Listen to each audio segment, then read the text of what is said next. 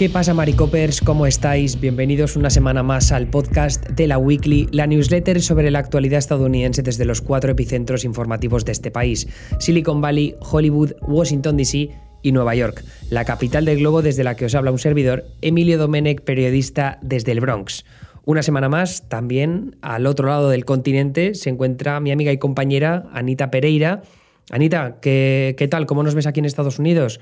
Últimamente las noticias parece que son incluso positivas en este país. Hola Emilio, Maricopers. Bueno, qué gusto estar acá de nuevo. Sí, la verdad que bastante bien, al menos en el área de, del coronavirus y del control de la pandemia, que es lo que nos ha estado ocupando este último año. Eh, estoy sorprendida y maravillada del ritmo de, vacunación que están manejando en Estados Unidos. La verdad, leía eh, 1.5 millones de vacunas diarias eh, de media, porque incluso han llegado a tener 2 millones, si no me equivoco, eh, de vacunaciones diarias y me parece maravilloso y, y un dato muy alentador para empezar este podcast, la verdad.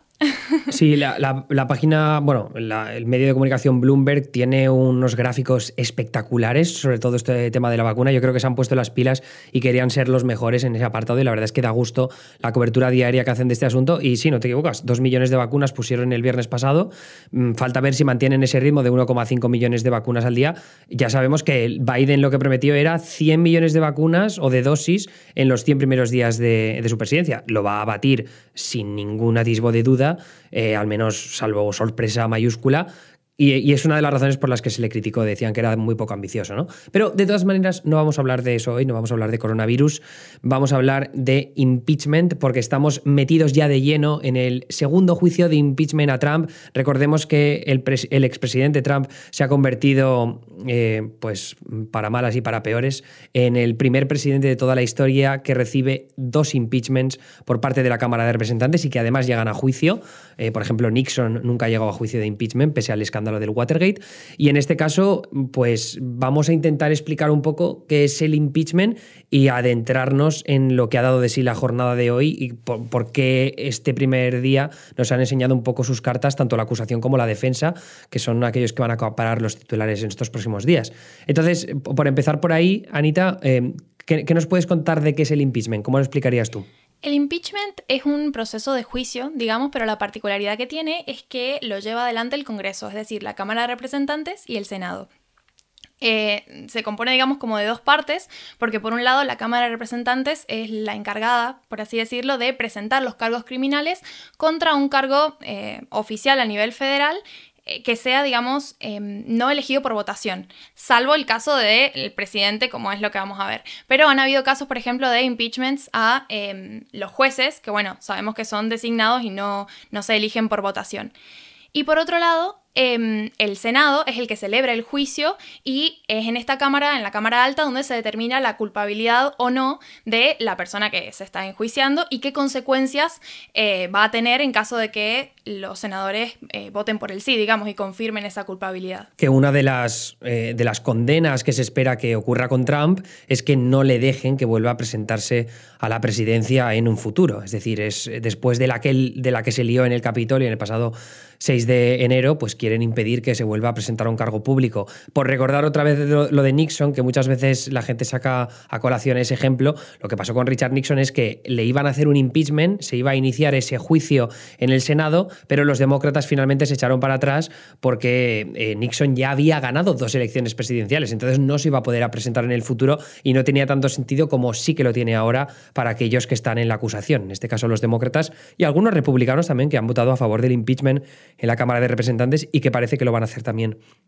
en este juicio del Senado. Nosotros hemos hablado de algunos de los casos históricos de impeachment, el de Andrew Johnson, el de Bill Clinton, que es más conocido por todo el tema del caso Jones y el caso Levinsky, pero el, importante, ¿no? Así el que tenemos como muy reciente, que ya sabemos que fue pues, un rifirrafe político, es el de Trump entre 2019 y 2020, que terminó, como ya sabemos, con que no le hicieron una condena por impeachment a Trump. Sí, yo creo que hay por ahí una diferencia muy interesante en, el primer juicio político y el segundo, que de hecho me parece increíble que un solo presidente en un mandato haya tenido dos juicios políticos, digo, es histórico a niveles insospechados.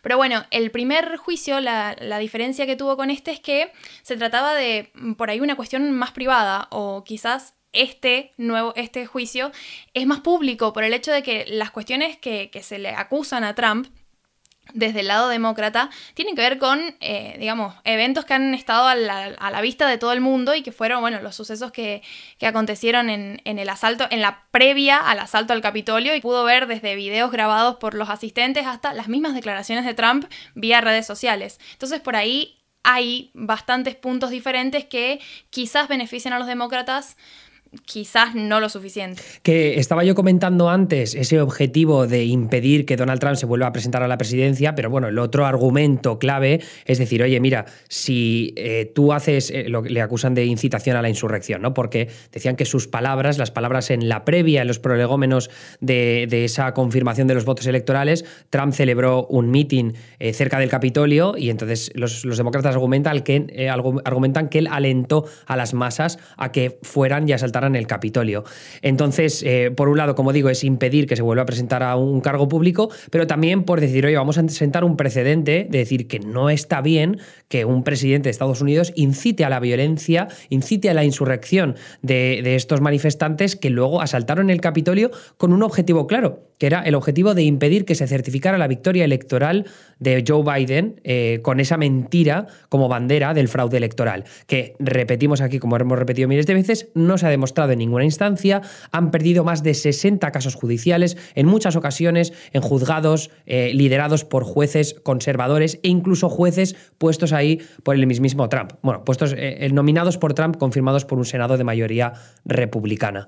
Pero, como digo, esos dos objetivos o sea, quiero decir, sentar un precedente es un, apartado bastante importante, pero lo que comentabas tú de los vídeos y de que sea público se ha visto mejor que nunca en esta primera jornada del juicio, porque hemos visto que la acusación eh, lo que ha hecho es presentar sus cartas con un vídeo muy hollywoodiense a su manera, la verdad, seguro que se han ayudado de los aliados que tienen en Hollywood los demócratas, para montar un vídeo con toda la manifestación, la, previa, una cronología de los hechos acontecidos aquel 6 de enero, y, y, es un poco, pues, compaginar las declaraciones de Trump, no solo los prolegómenos, sino también eh, lo que dijo, por ejemplo, en ese vídeo que publicó en Twitter, que llamó mm, eh, sois especiales y os quiero, o bueno, os queremos a aquellos que se manifestaban ese día y que ya estaban siendo abiertamente violentos dentro del Capitolio.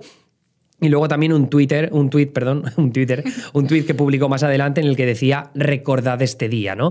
Como, y repitiendo mm, todavía más aquello del fraude electoral y que a sus seguidores, a los patriotas, les habían robado esas elecciones. Entonces, eh, el vídeo eh, como carta de presentación es espectacular, eh, pero creo que, creo que también es, evidente ¿no? ese apunto de narrativa hollywoodiense que estás intentando, no sé si convencer a los senadores republicanos, que parece que ya no se pueden convencer, sino todavía presionar más para que la opinión pública vaya de tu lado. A mí me parece, la verdad, una muy buena estrategia el hecho de utilizar este tipo de, recursos, ¿no? Em, porque em, tenemos un, eh, digamos, una premiante en toda esta cuestión, que es la agenda presidencial que trae Biden con su nueva administración. Entonces, también es cierto que hay bastantes presiones para, los, o sea, para los republicanos y para los demócratas de no extender demasiado el juicio eh, y del lado demócrata tiene que ver con esto. Bueno, si, si el Senado está ocupado decidiendo si Trump o no es, culpable o no, em, por ahí se, se, detienen algunas otras cuestiones que tienen que ir a debate de la Cámara y que es importante que se sancionen. Entonces, em, leí un poco de, bueno, cuáles han sido los debates al interior del Partido Demócrata sobre si llevar testigos o no llevar testigos, porque recordemos que... Eh, este discurso de Trump sobre el fraude electoral y demás no solamente se limita a el día de, la insurrección, sino que, bueno, lo hemos venido cubriendo de hecho en la Weekly, eh, viene de mucho antes y, eh, digamos, hubieron algunas ideas como llevar testigos eh, sobre lo que pasó en, Georgia cuando salieron estos audios de Trump como un poco intimando a que se consiguieran determinados resultados en, en, el estado.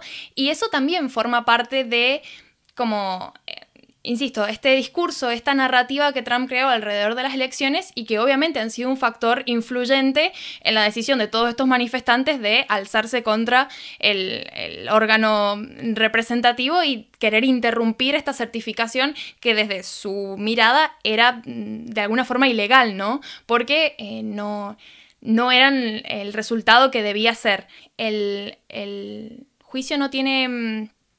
No está esperado que, dure mucho, pero sí hay un montón de cuestiones que quizás en el video eh, están expresadas de forma un poco más corta de haber tenido que llevar uno por uno todos los testigos que podían dar fe de esta serie de acontecimientos que todo contribuye a que Trump tiene una vinculación decisiva con lo que pasó ese día, ¿no? A mí es que me parece que es muy, efectivo eh, en, lo que respecta a, las consecuencias que va a tener con la opinión pública, porque vas a, condensas todos los hechos que sucedieron ese 6 de enero, que al final es lo que ha quedado eh, impreso en, el psyche de la ciudadanía estadounidense, ¿no? Dijeron, joder, ¿qué demonios está pasando? Están asaltando el Capitolio, la violencia que se produjo. Creo que las imágenes más eh, estremecedoras de ese vídeo es cuando ves a un un policía joven atrapado en una de las puertas cuando hay un, un, un conflicto eh, abiertamente violento entre los manifestantes y los policías.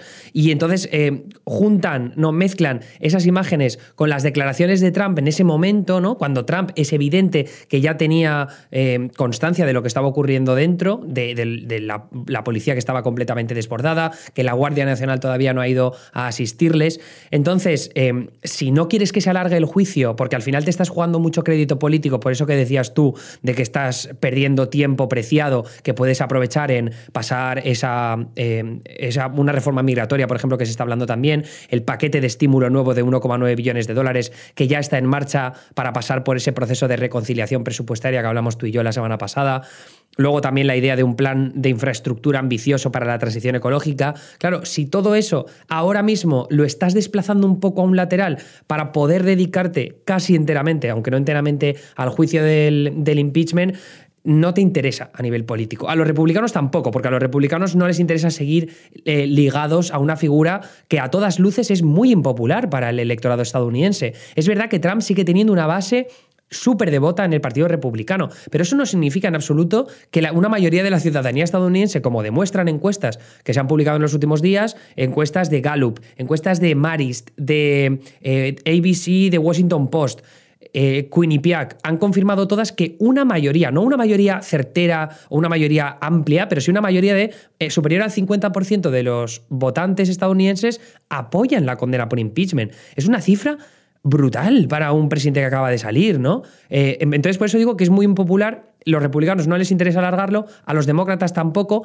Entonces, si en ese poco tiempo tú lo aprovechas a saco con un vídeo, con toda esta información y este espectáculo a su manera, a su manera sensacionalista, eh, lo condensas en ese vídeo tan increíble, pues claro, yo creo que vas a salir ganando. Porque lo que, lo, que, lo que vas a hacer es usar ese vídeo en contra de los republicanos y decir, mirad, aunque es súper evidente, estos no han querido escuchar más pruebas, más testigos, han pasado directamente a votar que no quieren condenar a Trump. Y luego en la réplica es que tienes a una defensa, Anita, que yo creo que ha sido muy poco efectiva en esta primera jornada. Mm, totalmente. Y la verdad es que, bueno, eh, por ahí yo siento que este apoyo que ya se ha ido dejando ver de los republicanos en el Senado, creo que 45 eran los que ya habían, digamos, tomado la decisión y, hecho pública la decisión de apoyar eh, la absolución del expresidente, se basan en eh, la cuestión de la inconstitucionalidad, que es uno de los dos argumentos que está presentando la defensa.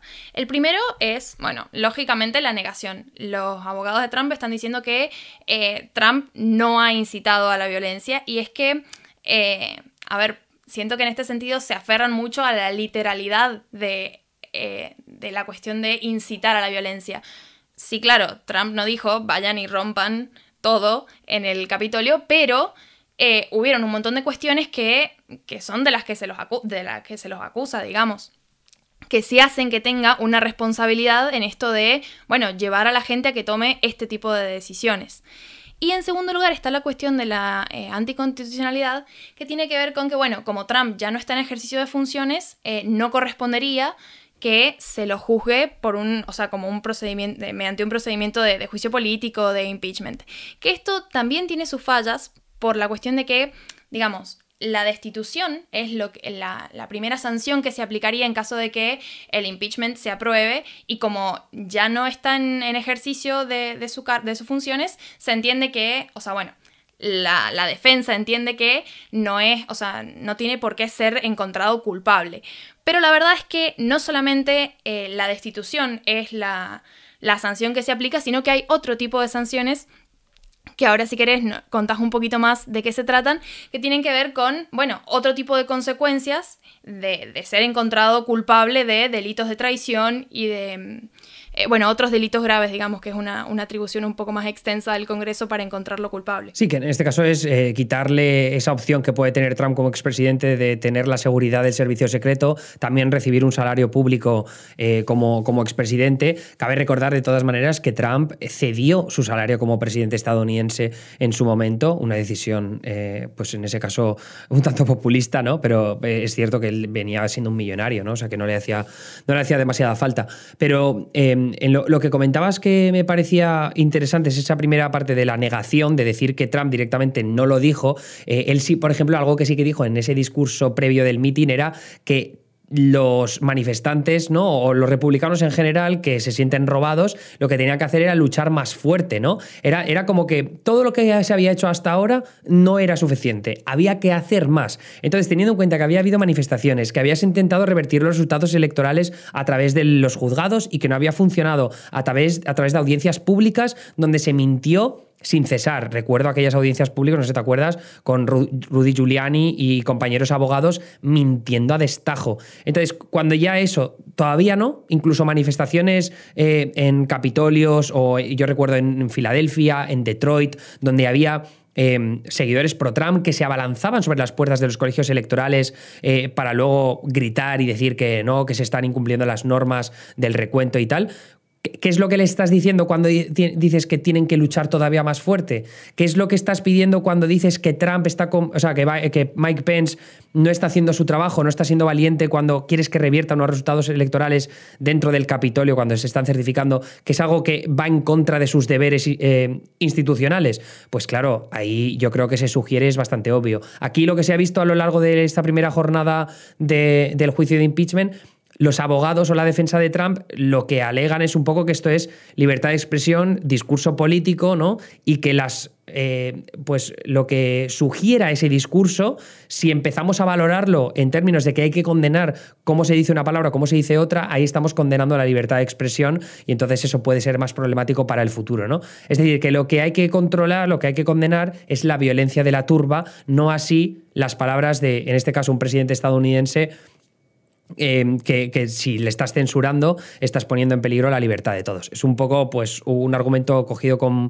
con pinzas, en my opinion, pero también es verdad que no es exactamente explícito eh, el hecho de incitar a la insurrección y a la violencia, por tanto ahí esa ambigüedad yo creo que les da una posibilidad bastante legítima desde el punto de vista legal para, para defender a Trump y que no, termine, no terminen condenándolo por eh, por incitación a la insurrección. Sí, que de todas formas creo que eso, más que de la calidad de los argumentos, va a depender de si tiene o no el apoyo del partido, que en ese sentido, bueno, es muy importante. Pero sí me parece curioso cómo han usado esto de, bueno, que tenía la, libertad y está protegido por la primera enmienda para expresar eh, su opinión, pero esto de expresar como su creencia de que los resultados de las elecciones eran sospechosos, me parece muy fuerte realmente, o sea, la verdad. en realidad sí. Animarse a escribir eso, o sea, a, decir como que tiene derecho a cuestionar los resultados de las elecciones cuando él ha sido el presidente, digamos, en ejercicio de funciones, cuando sucedió esto del fraude, entre comillas, ¿no?